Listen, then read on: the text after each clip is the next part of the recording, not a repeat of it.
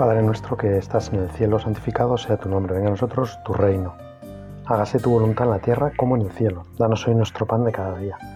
Perdona nuestras ofensas, como también nosotros perdonamos a los que nos ofenden. No nos dejes caer en la tentación y líbranos del mal. Amén.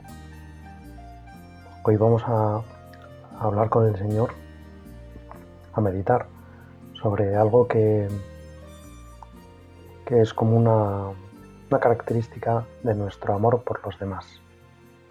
Y se podría titular la meditación La constancia en nuestra misión de apóstoles. nuestra misión evangelizadora, nuestra misión apostólica, el ser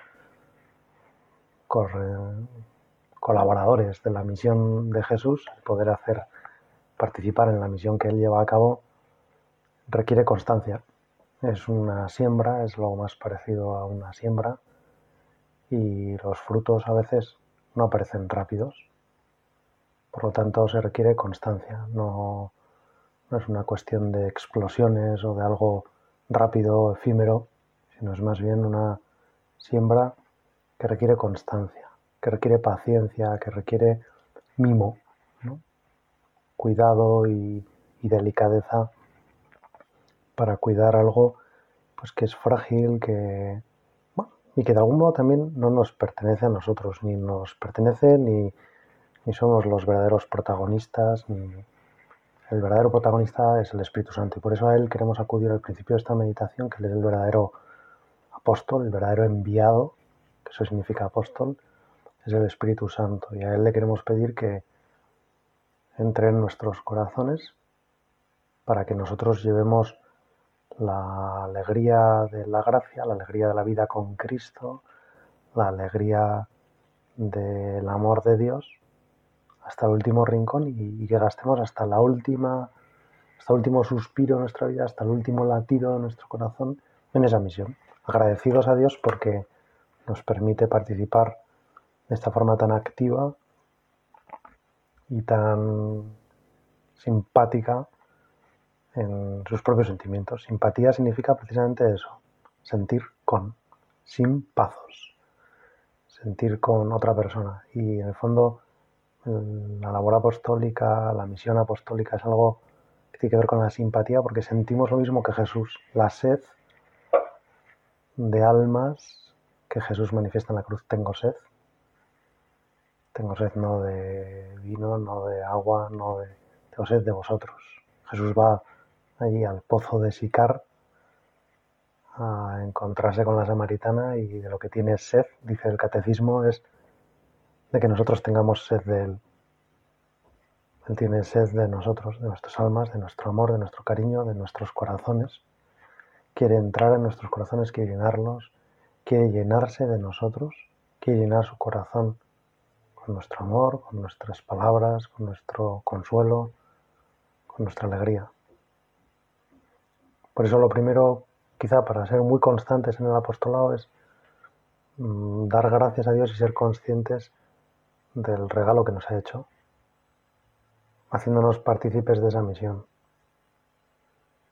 Y darle gracias al Señor con constancia. Señor, quiero darte gracias constantemente, cada día, porque me permites miles de posibilidades de hablar de ti, de hacerte presente en medio del mundo, de llevarte a muchas almas, de ayudar a las almas a encontrarse con tu amor.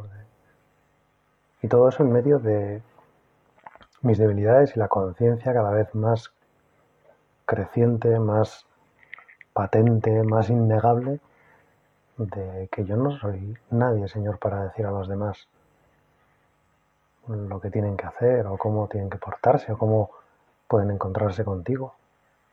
Porque yo soy el primero que necesito aprender, yo soy el primero que necesito mucha ayuda de mucha gente.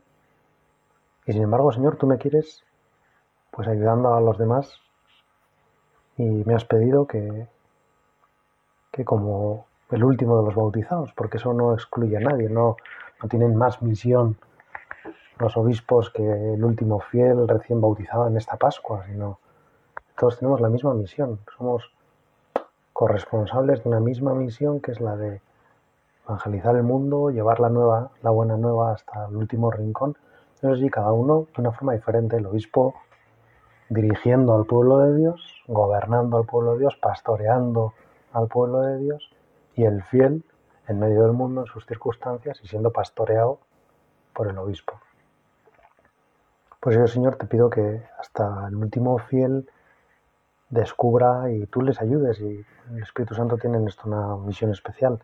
Cada uno descubra su verdadera parte en esa misión global, la misión que nos has encargado a todos, esa misión que es continuidad de tu misión, la misión que tú viniste a hacer en la tierra, que yo no me canse, que yo no desista, que yo no piense que eso es para otras personas más capaces, con unas cualidades de liderazgo o de atractivo o de simpatía o de capacidad de don de gentes diferentes o, o especiales, sino que es para cada bautizado. Cada uno de los que hemos recibido la vida de Cristo, por cristianos somos apóstoles, por cristianos somos enviados, por cristianos tenemos que ser testigos de Cristo. Se nos concede esa, más que que tenemos que ser, se nos concede esa capacidad de hacer presente a Cristo en medio de las circunstancias ordinarias, de hacerte presente a ti, Señor. ¿Quién soy yo para hacerte presente a ti? ¿Quién soy yo para otorgarme como el privilegio de, de intentar siquiera hacerte presente? Y sin embargo no solo lo intento, sino que tú lo haces eficaz, Señor.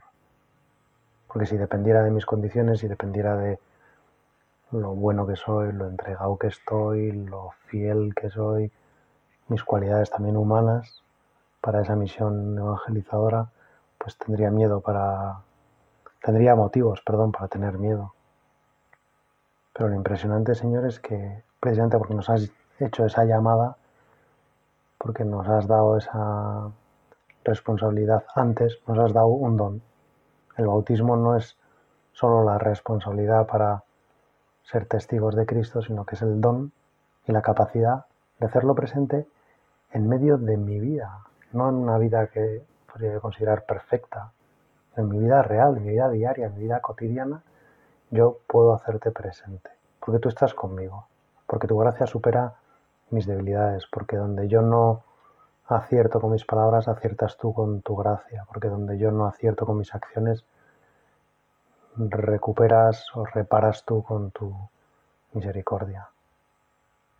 Gracias Señor, por lo tanto es como la primera clave, darte muchas gracias es la primera clave para ser constante en el apostolado. Después de esta primera clave, vamos a pensar mm, si el apostolado hemos dicho que el protagonista es el Espíritu Santo, si nosotros lo que queremos hacer es colaborar contigo, Señor, si estamos aquí para ayudarte y para cooperar en tu misión, en la verdadera redención que eres tú el que la haces. En el fondo, la segunda clave, y quizá también en el sentido pues, ser parte de la primera, es rezar. A nosotros se nos pide, Señor, que seamos muy rezadores, que confiemos mucho en el poder de la oración que pongamos como toda la confianza en lo que le pedimos a Dios. Que ante una misión, ante una actuación, ante algo que queremos proponernos, ante algo que, bueno, fruto de la inspiración del Espíritu Santo, surge en nuestra alma como un deseo de ayudar a algunas personas a encontrarse con Jesucristo, lo primero sea rezar por ellas. Y esto, pues lo sabemos teóricamente y lo procuramos poner en práctica y rezamos, procuramos rezar mucho los que pues, somos conscientes de esta maravilla de la vocación bautismal, que es una vocación a la evangelización, a la misión. Pero quizá luego en la práctica, pues no, no tiene como la misma importancia nuestros esfuerzos por rezar, por pedir al dueño de la mies que envíe obreros a su mies, que nos ayude a recoger la mies, que nos ayude a recoger la cosecha. Y quizá, perdón, quizá le damos más importancia a, otras cosas, ¿no? A, a una acción pues material de ayudar a una persona, de acompañarla, de decirle algo, de prestarle un servicio, de sugerirle un cambio en su vida, una conversión, una posible mm, planteamiento, mm, bueno, lo que sea. Yo te pido, Señor, que me ayudes a mí a ser muy rezador, a, saber que como no soy yo el protagonista, como yo repito muchas veces esa frase de San Juan Bautista, eh, que le preguntaban, ¿eres tú entonces el Mesías? Y ya os lo he dicho, que yo no soy el Mesías. Pues qué bueno es que nos lo repitamos muchas veces a nosotros, y más en la misión apostólica. Es que yo no soy el Mesías, yo no soy el que salva, yo no soy el que cura, yo no soy el que sana, yo no soy el que perdona, yo no soy el que redime, yo no soy el que hace milagros. Yo soy un mero colaborador, un asistente de Jesucristo y, gracias a Él que me deja ser su asistente, que me deja ayudarle, que me deja colaborar, que me deja participar, porque yo soy el primero que necesita su ayuda para salvarme. Por lo tanto, cuando soy muy consciente de eso es más fácil que ponga mucha fuerza, mucha importancia en rezar, en pedirle al Señor, en tratar de identificarme con su voluntad, en no hacer mis planes, no hacer mi misión, mi estrategia, sino hacer la suya y para eso rezar, rezar, rezar, pedírselo a Él, decirle, Señor, Quiero hacer tu voluntad. Ayúdame a ser buen instrumento. Haz que mis palabras lleguen, que mis palabras ayuden si tú quieres que sirvan para eso. Ayuda a las personas. Quiero, cuando rezar es hacer de intercesores entre Dios y las personas. Y al Papa Benedicto que cuando rezamos por alguien, de algún modo estamos haciendo eco en nuestro corazón a los deseos del Señor de salvarle. Eso es lo que sucede, por ejemplo, en esa conversación que tiene tan bonita Dios con Abraham, en la que Dios le anuncia que va a destruir una ciudad y Abraham empieza como a regatear, a pactar con Dios que si encontrara algunos inocentes, en honor a ellos no destruiría la ciudad. Y entonces va Abraham diciendo, bueno, pues que no se enfade mi Señor si le vuelvo a insistir y si encontrara al menos pues diez inocentes. Y Abraham va como regateando y el Señor le dice, pues en honor a esos diez inocentes no destruiré la ciudad.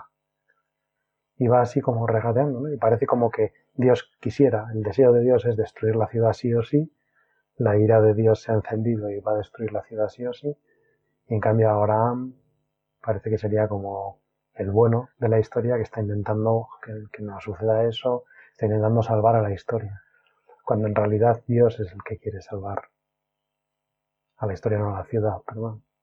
Dios es el que quiere salvar la ciudad. Dios es el que luego se va a convertir él en el único inocente que hace que la ciudad no perezca. Dios nos ha salvado porque ha mandado a su Hijo, que es el único inocente, para que en atención a Él, que además se ha convertido en el que ha cargado con todos los pecados de todos los hombres, por ese inocente no vamos a morir. Abraham se para con diez.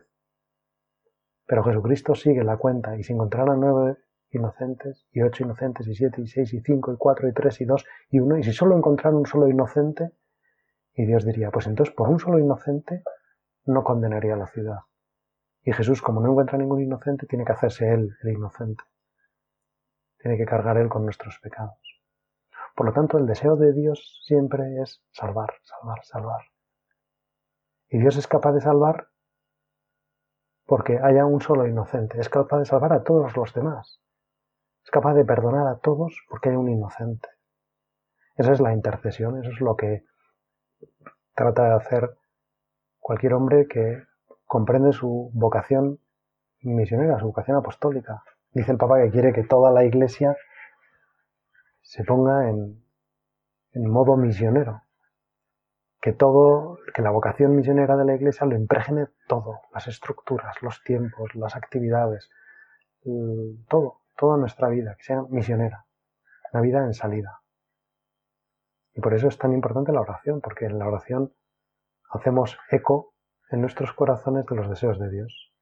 Cuanto más rezamos, más estamos descubriendo lo que Dios realmente quiere, lo que Dios quiere para las almas.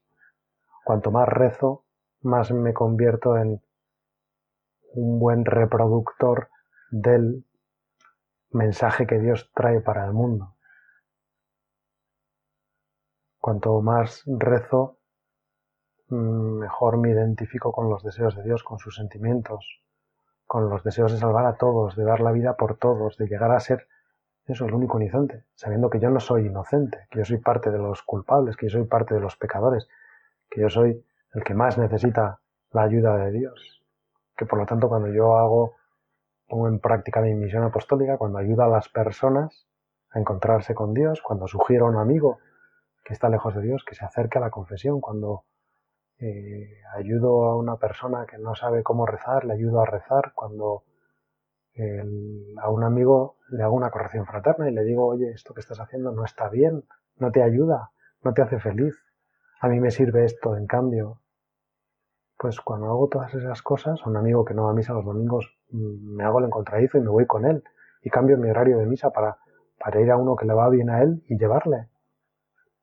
Cuando hago todo eso, en el fondo, cuando participo de esa misión de Jesucristo, en el fondo pues, estoy participando de ese ponerme yo en el lugar de los pecadores.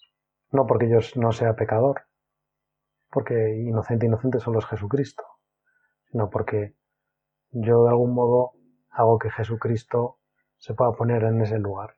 Hago como de intercesor para que Jesucristo llegue. Jesucristo ha querido contar con nosotros. Había la Segunda Guerra Mundial en Colonia, si no me equivoco, había un Cristo que había sufrido pues, una catedral, había, bueno, no sé si era Colonia, pero me suena que era en alguna catedral alemana. Pues fruto de los bombardeos había perdido los brazos. Y cuando lo restauraron, pues restauraron todo, pero no pusieron los brazos y pusieron un cartel, ¿no? Como diciendo, este Cristo sufrió pues, por estos bombardeos, pero no le pusimos los brazos porque los brazos de Cristo son los cristianos. Dios quiere llegar a través de mí a muchas personas. Él ha estado unos años en la tierra, ahora está, por supuesto, presente en la Eucaristía, presente en los sacramentos, presente en la iglesia, presente en las familias, pero ahora quiere que su palabra se difunda gracias a la acción de los cristianos, de los cristianos que son misioneros, enviados, son apóstoles. Bueno, y entonces una tercera dicho, lo primero, dar muchas gracias a Dios por esta misión que nos ha encargado. Lo segundo, rezar un montón para hacer eco en nuestros corazones a los deseos de Dios de salvar a todo el mundo. Y lo tercero, que se deriva un poco de estas dos cosas, es la paciencia. Podría parecer que lo tercero sería, bueno, entonces ahora, venga, vamos ahí a... Pues por supuesto, pero con paciencia. Porque lo que nos toca es una labor de siembra. Con paciencia, pero con constancia. Porque lo que estamos tratando de hablar con el Señor es cómo ser constantes en nuestra misión apostólica. Cómo no hacer grandes cosas unos días y otros días nada.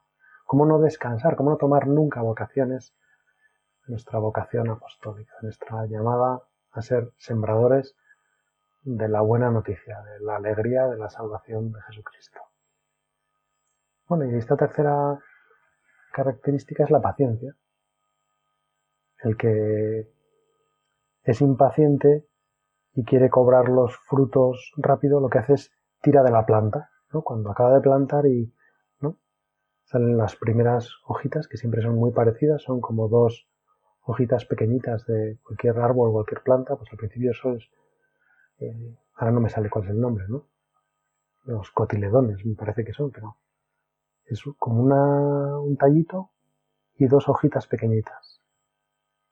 Luego ya de ahí salen ya las demás, porque esas son como las primeras para coger los primeros frutos, las primeras fuerzas del sol, del calor y de la luz y también del agua, y con eso ya empezar a sacar las hojas que serán las propias. Por eso al principio hay muchas plantas que no se distinguen, son todas iguales.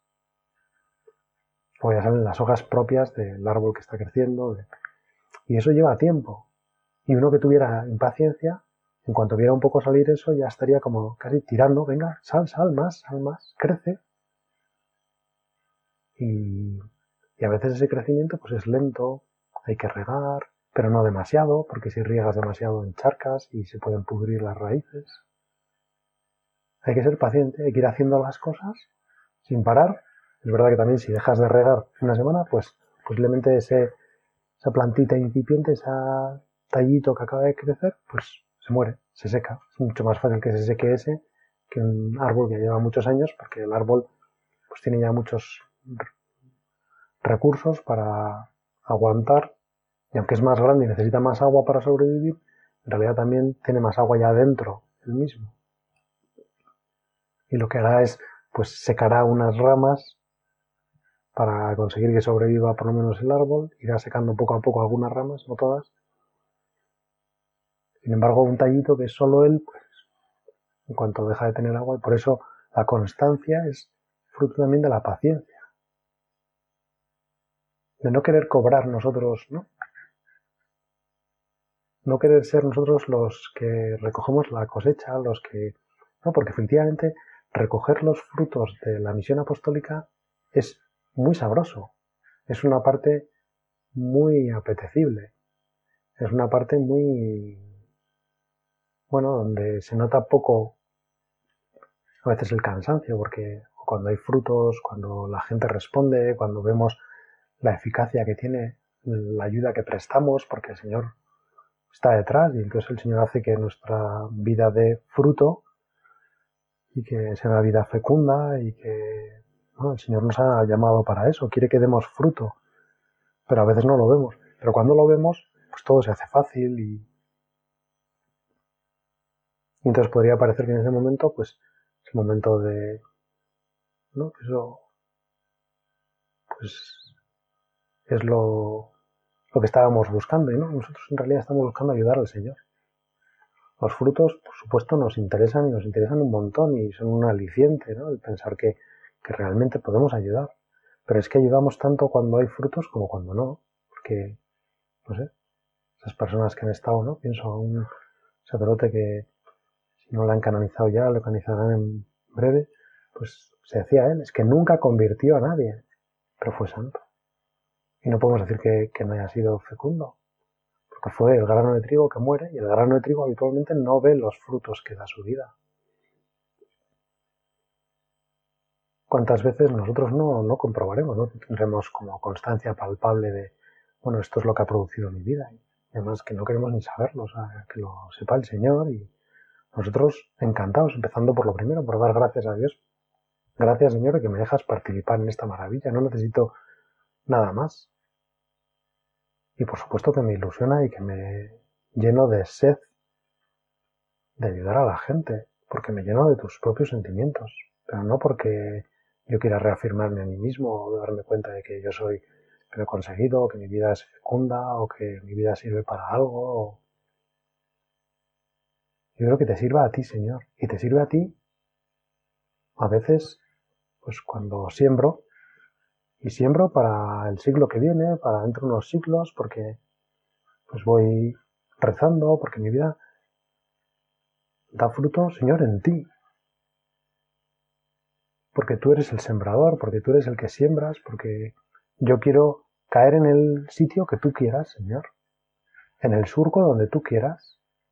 Hay semillas, estos días estoy plantando unos árboles que son arces, que tardan en germinar dos y tres años. Están programadas por Dios al crearlas para que puedan estar dos y tres años, como si dijéramos, en, en off. Y que su crecimiento, su maduración, su, su, capacidad de producir un nuevo árbol esté programado para dentro de tres años. Entonces la, la semilla tiene en su memoria, como dijéramos, que tienen que pasar dos periodos de frío. Y de hecho hay un proceso que se llama estratificación de semillas, que es meterlos en la nevera para hacerles pasar un invierno.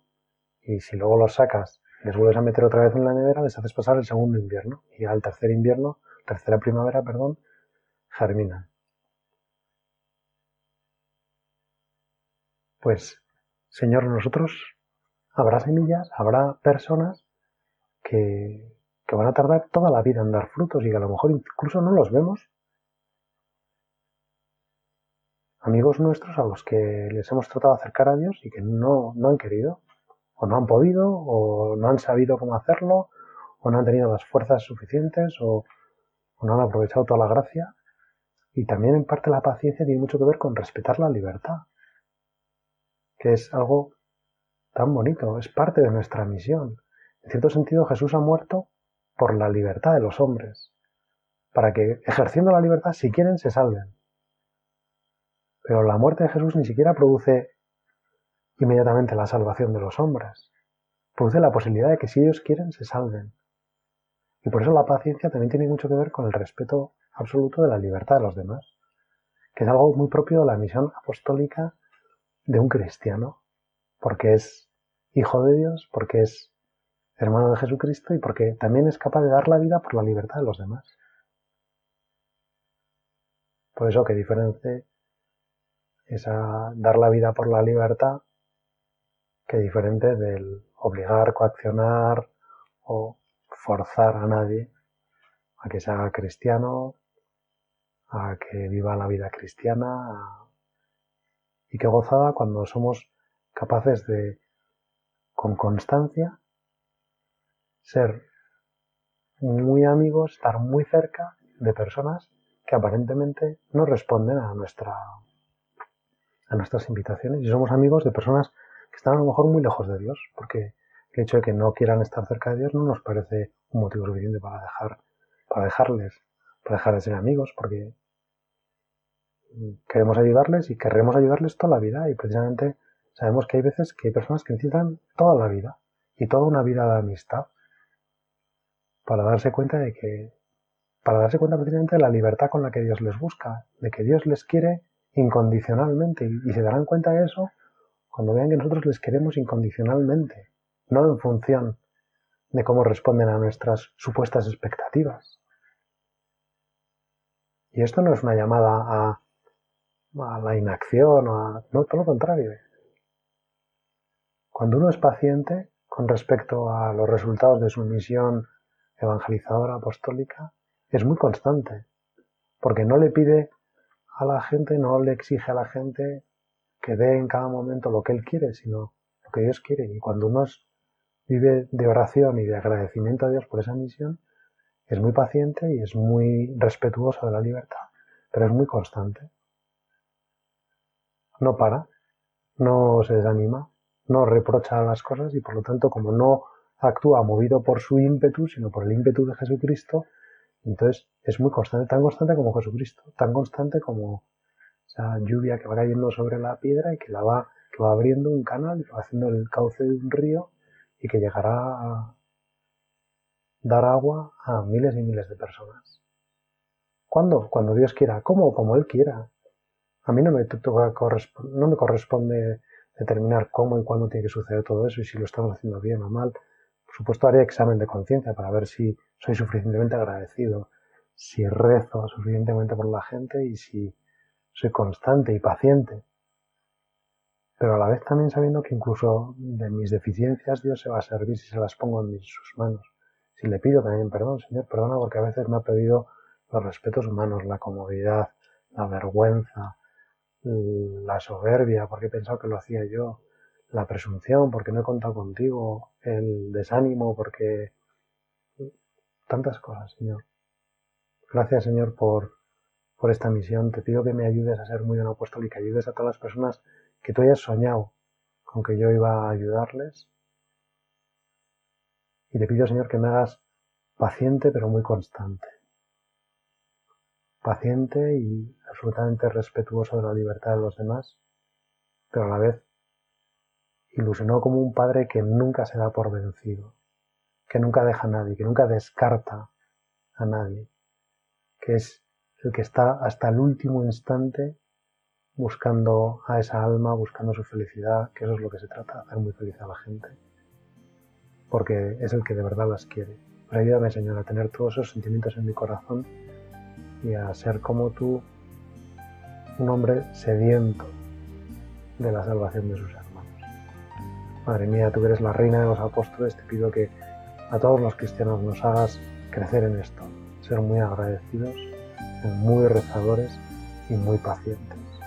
Dios te salve María, llena de gracia, el Señor es contigo. Bendita tú eres entre todas las mujeres y bendito es el fruto de tu vientre Jesús. Santa María, Madre de Dios, ruega por nosotros pecadores, ahora y en la hora de nuestra muerte. Amén.